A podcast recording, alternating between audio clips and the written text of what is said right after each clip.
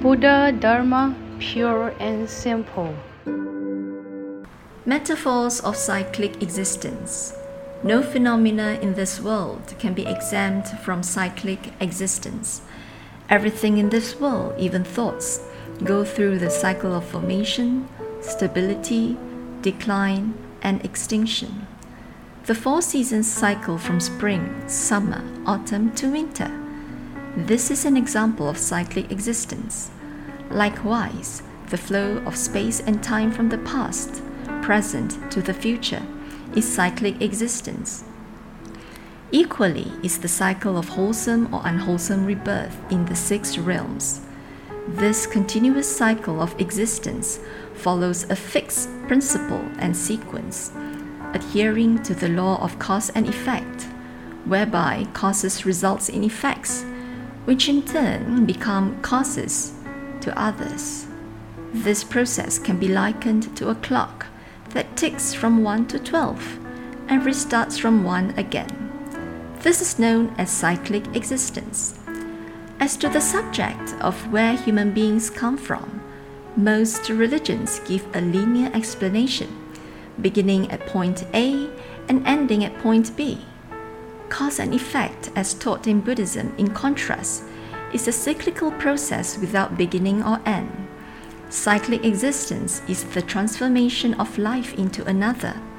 Likewise, people go through the process of old age, sickness, death, and birth life does not simply stop upon death, one is instead reborn.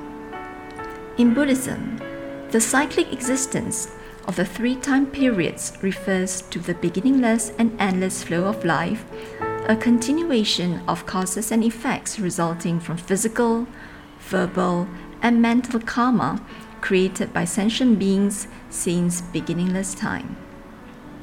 This cycle manifests as six different forms of life heavenly beings, humans, ghosts, and animals, also known as transmigration within the five destinies and cyclic existence within the six realms.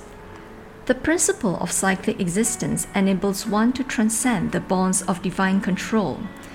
It allows one to clearly understand that destiny is controlled not by gods or deities, but by one's karma. Moreover, it is not the gods who dispense blessings or misfortunes onto people. These are the consequences of one's actions. From the perspective of cyclic existence, a life of happiness or misery is caused by the individual actions of sentient beings.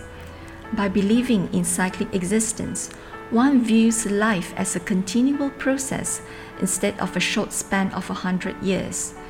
With cyclic existence comes inexhaustible vitality, just as a seed planted in soil will bear fruit to once again.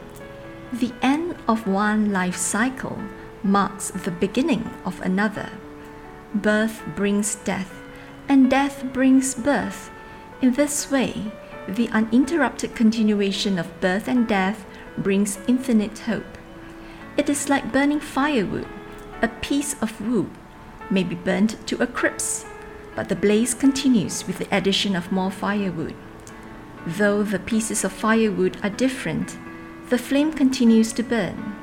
Likewise, an oil lamp spent is replaced by igniting another. Lamp after lamp, the light brings constant illumination to a world of darkness.